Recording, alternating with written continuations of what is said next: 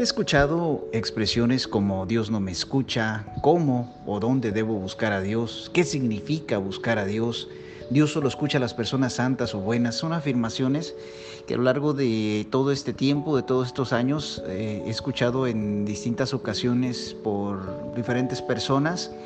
Y bueno, me gustaría darles respuestas en estos estudios bíblicos. Le estoy mandando, bueno, yo me pongo a redactar pensando en, después hacer la versión en audio, que es esta que les estoy enviando.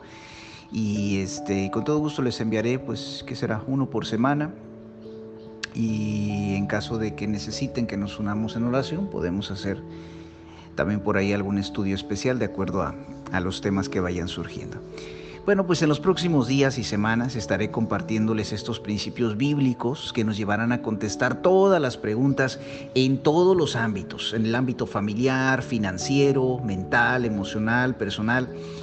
¿Sabía usted que la Biblia da respuesta a todas estas situaciones de la vida?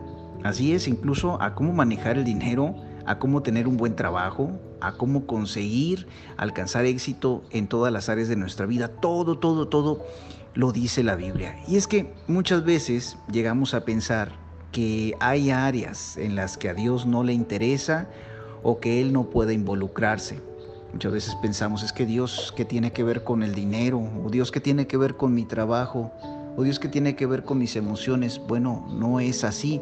Esa idea está muy lejos de la realidad.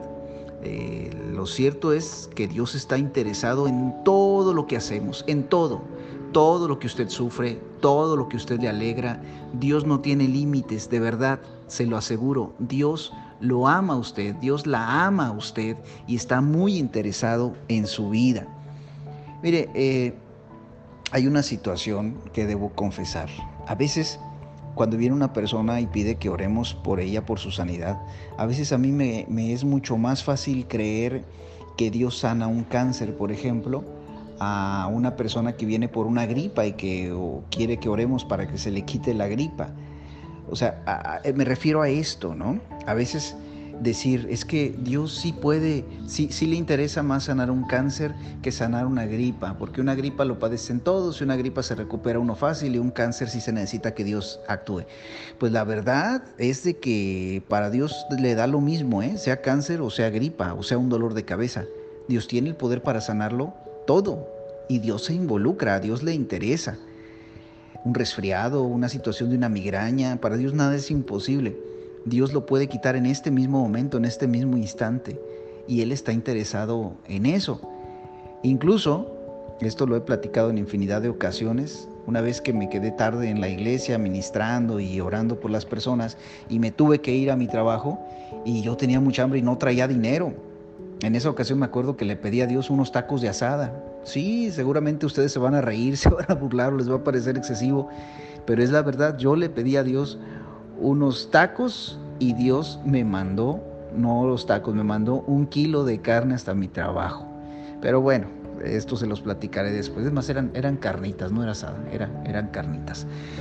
En fin, vamos a ir hoy a nuestra Biblia y yo voy a estar usando la Biblia versión Reina Valera 1960 y también la nueva traducción viviente. La, Biblia es la misma, ¿eh? usted puede usar la que tenga a la mano. La única diferencia que podría existir entre la que está usando usted, la que estoy usando yo, o tal vez la que está usando Reina, o la que está usando otra persona, es la traducción. La Biblia es la Biblia. Eh, hay una que trae 66 libros, es la que yo uso, hay otra que trae más libros, que son los deuterocanónicos. Pero bueno, después cuando hablaremos de por qué hay diferencias entre Biblias, podemos verlo a detalle. Ahorita lo importante es de que usted tenga una Biblia y si no tiene, consígala. Hay unas que venden hasta desde 100 pesos y son muy útiles. Lo importante es leerla. Bueno, el primer principio que vamos a ver hoy es que Dios la recibe a usted o lo recibe a usted con los brazos abiertos. Vaya por favor al Nuevo Testamento. Iniciaremos en el Evangelio de Juan, el Evangelio de San Juan el capítulo 6, los capítulos son los números grandes que están ahí en su Biblia, en el versículo 37, que son los numeritos pequeños. Dice lo siguiente, todo lo que el Padre me da, vendrá a mí, y al que a mí viene, no le echo fuera. Subraye, por favor, la última parte de esto que leímos, ahí en su Biblia, búsquelo. Subraye donde dice, y al que a mí viene, no le echo fuera. Dios está esperando por usted con los brazos abiertos. De su parte, de la parte de Dios, no encontrarán juicio ni acusación. Dios no está esperando el momento para condenarlo o recriminarle de todos sus errores y sus pecados que ha cometido en su vida. No, por el contrario, Él está esperando que usted se acerque a Él con sinceridad y este es el momento. Cuando usted decida hacer un alto en su camino y buscar a Dios en su palabra y buscar tener esa intimidad con Él, a leer su palabra, al orar en lo secreto, entonces experimentará el poder de Dios, verá rápidamente la respuesta a sus oraciones y vendrá un cambio total de vida porque su fe se va a incrementar. Lea por favor en su Biblia, en el Nuevo Testamento, busque Romanos capítulo 10, 17.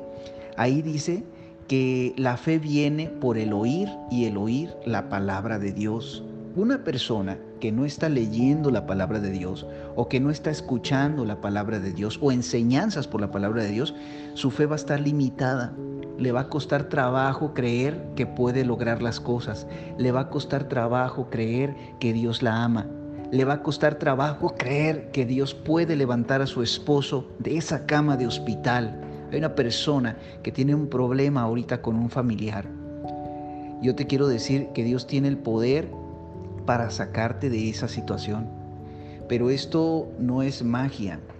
Esto es una acción continua de fe, de acercarte a Dios, de permitir que Él obre, pero que también tu vida empiece a cambiar. Bien, continuamos.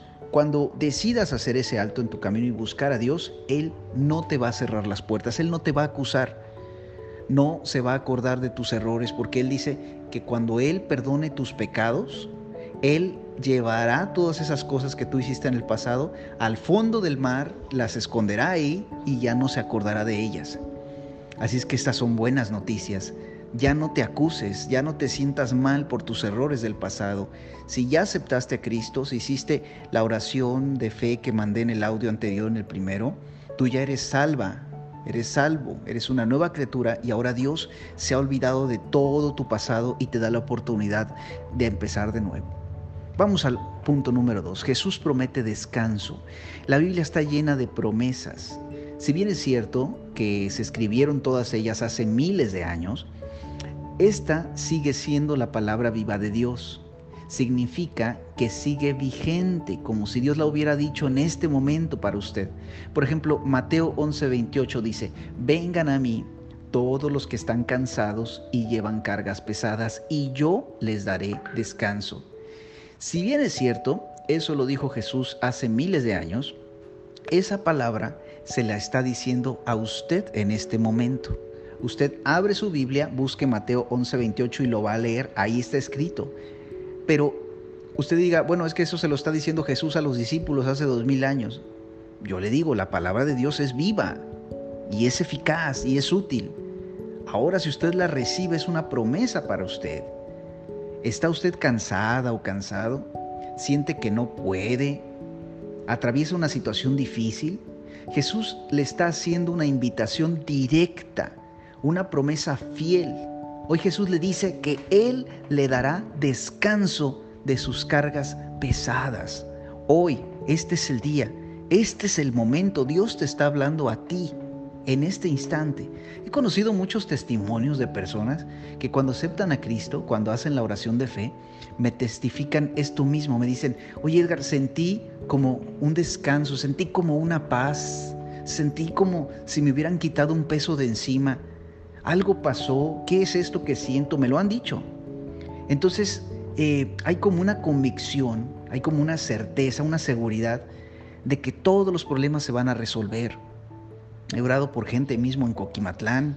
Dios bendiga a Coquimatlán y a toda la gente de Coquimatlán, que hasta por teléfono he orado por ellos y han sentido que se van esas cargas. Dios cumple su palabra, se cumple esto, de tener descanso. ¿Está usted lista o listo para descansar en Dios? ¿Quiere experimentarlo? Vayamos al siguiente punto. Busque a Dios con fe. Vaya por favor a su Biblia y busque el libro de Hebreos. Está en el Nuevo Testamento, después de los Evangelios. En el capítulo 11, otra vez son los números grandes, versículo 1, encontrará la definición de fe. Dice, es la certeza, o sea, fe es la certeza de lo que se espera, la convicción de lo que no se ve. Después, más adelante, haremos todo un estudio sobre la fe, pero es necesario conocer la definición para entender lo que es buscar a Dios con fe. Usted no puede acercarse a Dios pensando en a ver qué pasa, a ver si es cierto, a ver si esto que me está diciendo Reina, este, pues es verdad, a ver esto que está diciendo este muchacho, a ver si es verdad, a ver, vamos viendo. No, usted se debe acercar con fe, creyendo, ¿sí? Es necesario conocer esta definición. Usted debe acercarse a Dios como la misma Biblia lo dice, ahí, en Hebreos 11, pero el versículo 6 dice así. De hecho, sin fe es imposible agradar a Dios. Todo el que desea acercarse a Dios debe creer que Él existe y que Él recompensa a los que lo buscan con sinceridad. Preste mucha atención, por favor, a las dos partes de ese texto. Primero dice que usted debe creer que Dios existe. Es decir, que cuando usted ora, sepa que no está hablando al viento, sino que está realmente hablando con Dios. Y Él la escucha. Pero la segunda parte me sorprendió. Me sorprendió sobre todo cuando la leí porque dice que recompensa a los que le buscan. ¿Qué es una recompensa? Otra versión dice es galardonador de los que le buscan. ¿Sí? Eh, entonces, mm, una recompensa es un premio. Significa entonces que quien se acerca a Dios tiene un premio. Significa que quien se acerca a Dios recibe algo. Eso es lo que dice. Entonces, cuando usted se acerca, sépalo, no se va a ir con las manos vacías cuando usted se acerca o busca con sinceridad a Dios. Vamos al punto número cuatro. ¿Qué es buscar a Dios? En los inicios de mi vida cristiana escuché mucho esa expresión. Mira, Edgar, busca a Dios, acércate a Dios, ¿verdad? Entonces, yo debo ser sincero con usted. Al principio no entendía a qué se referían con buscar a Dios pues porque en mi mente pensaba que uno busca algo que está oculto o perdido. Entonces, ¿qué era buscar a Dios? ¿O cómo o dónde lo buscaba? Bien, hoy tengo esta respuesta para usted. A Dios lo encontramos en varios momentos. Primero, en su palabra que está escrita en la Biblia.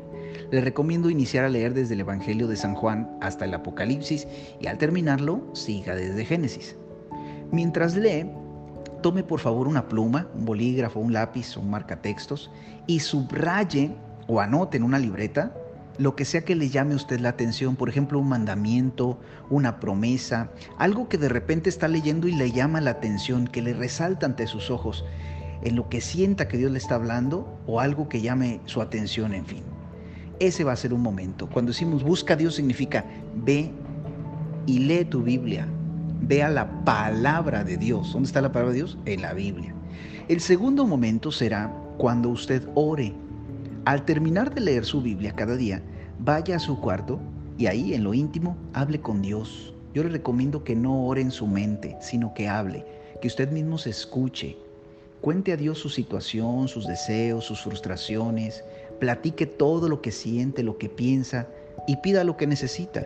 Si le resulta mucho más eh, cómodo, pues cierre sus ojos y hable a Dios, cierre la puerta para que nadie la vea, que esto es una cosa entre Dios y usted. En un tercer momento encontrará a Dios en medio de la alabanza. Ya hablaremos a profundidad de ese tema, pero en lo personal, cuando oro a Dios y pongo alabanzas, puedo sentir su presencia. En mi cuarto a veces siento como algo caliente que se acerca a mí y veo cómo mis cargas se van. Y mientras lo alabo, trato de visualizar todo lo grande que es Dios y maravilloso. Después les recomendaré alguna alabanza si usted me lo pide, si quiere que le recomiende algún disco, algún cantante, con todo gusto. Bueno, por último, de este eh, mensaje que ya se hizo largo, Llegamos al final, aprendimos hoy que Dios nos espera con brazos abiertos y no nos desprecia, aunque nos hayamos equivocado. También que Dios quiere y puede quitarnos las cargas y darnos descanso de todas nuestras luchas y problemas. También aprendimos que hay que buscar a Dios con fe y sabiendo que Él premia a los que lo buscan. Y por último, que a Dios lo buscamos en la Biblia, en la oración y en la alabanza. Me gustaría conocer si tiene usted alguna pregunta respecto a este tema. No dude en enviar un mensaje con sus preguntas, trataré de dar respuesta a todas. También me gustaría conocer sus peticiones para unirnos en oración junto con usted y su familia. De tarea, le he dejado ahí en el texto algunas eh, citas bíblicas que pueda usted buscarlas y que las anote, imprima esas hojas para que vaya haciendo una especie de manual o un, cuaderno, ¿verdad?, de trabajo y va a aprender sobre qué es la palabra de Dios. En el siguiente tema voy a hablar por qué nos enfermamos, por qué viene la enfermedad, por qué hay personas que les va mal en todos los negocios. ¿Conoce a un tipo de personas así? ¿O por qué de repente caemos en adicciones? ¿Por qué estamos encerrados, enclaustrados en nosotros mismos? ¿O por qué hay personas que no pueden ser felices? Aparentemente. De eso vamos a hablar en el siguiente tema. Hoy me gustaría unirme en oración por eh, una persona que en su casa dejó de ser la misma y que ha estado atada a vicios. Hoy voy a orar por eso. Vamos a orar por liberación. Te invito a que te unas en oración conmigo. Padre, en el nombre de Jesús, yo te pido hoy por esta persona que está atrapada en el vicio del alcoholismo, Señor. Tu palabra dice que tú viniste a dar libertad a los cautivos, vista a los ciegos. Hoy te pido en el nombre de Jesús, Señor, que obres y que le demuestres a esta persona que está pidiendo que oremos que tú tienes poder para liberar a las personas. Hoy oro a ti, mi Dios, para que deje el alcoholismo a esta persona, que se vaya de su vida y que regrese, que quites la venda de sus ojos para que pueda ver, Señor, el daño que causa, el mal que está haciendo a su vida esa adicción. Oh Padre, gracias Jesús. Yo te pido, Señor, por todas las personas que me están escuchando en este momento. Ato toda obra maléfica de sus vidas, la echo fuera. Aplico la sangre de Jesús y declaro que ninguna brujería tiene poder sobre ellos, ni hechicería, ni ninguna obra de maldad, Señor. En el nombre de Jesús. Y yo desato paz sobre la vida de cada una de las personas que está escuchando esta enseñanza, Señor. En el nombre poderoso de Jesús. Amén y amén. Si tiene preguntas puede enviarlas con todo gusto. Si tiene una petición de oración también podemos hacerla llorar por usted. Que Dios le bendiga.